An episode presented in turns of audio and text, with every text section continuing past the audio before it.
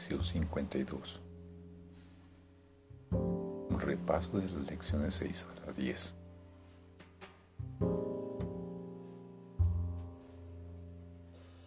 Primera.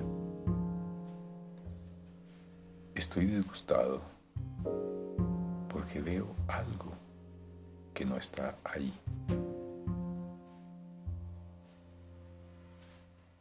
Estoy disgustado porque veo algo que no está ahí. La realidad no es nunca temorizante.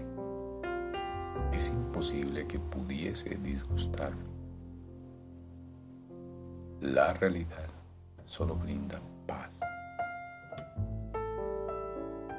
Cuando estoy disgustado es porque he reemplazado la realidad con ilusiones que yo mismo he fabricado. Las ilusiones me causan disgusto porque al haberles conferido realidad, veo la realidad como una ilusión. Nada en la creación de Dios se ve afectado en modo alguno por mi confusión.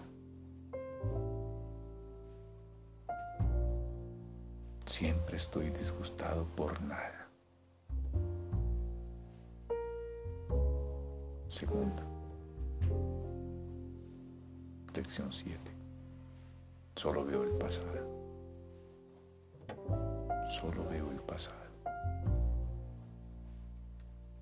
Cuando miro a mi alrededor, condeno al mundo que veo. A eso es a lo que yo llamo ver. Uso el pasado en contra de todo el mundo y de todas las cosas, convirtiéndolos así en mis enemigos. Cuando me haya perdonado a mí mismo y haya recordado quién soy, bendeciré a todo el mundo y a todo cuanto vea. No habrá pasado por tanto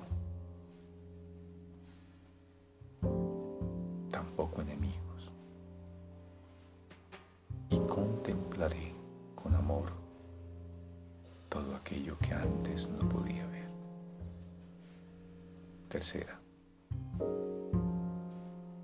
Lección 8. Mi mente está absorbida con pensamientos del pasado. Está absorbida con pensamientos del pasado. Veo únicamente mis propios pensamientos y mi mente está absorbida con el pasado. ¿Qué es lo que puedo ver entonces? Tal como es. Permítaseme recordar que me fijo en el pasado para prevenir que el presente alboree en mi mente. Permítaseme entender que estoy tratando de usar el tiempo en contra de Dios.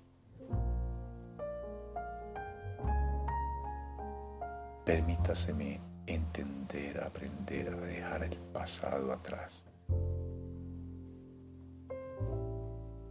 Dándome cuenta de que al hacer eso no estoy renunciando a nada. Cuarta. Lección 9. No veo nada tal como es ahora. No veo nada tal como es ahora. Si no veo nada tal como es ahora, ciertamente se puede decir que no veo nada. Solamente puedo ver lo que está aquí, ahora. La elección no es entre si ver el pasado o el presente. La elección es sencillamente entre ver o no ver. Lo que he elegido ver me ha costado la visión. Ahora quiero elegir de nuevo para poder ver. Quinta. Lección 10. Mis pensamientos no significan nada. Mis pensamientos no significan nada. No tengo pensamientos privados. Sin embargo, es únicamente de mis pensamientos privados de los que soy consciente. ¿Qué significado pueden tener dichos pensamientos? No existen, de modo que no significan nada.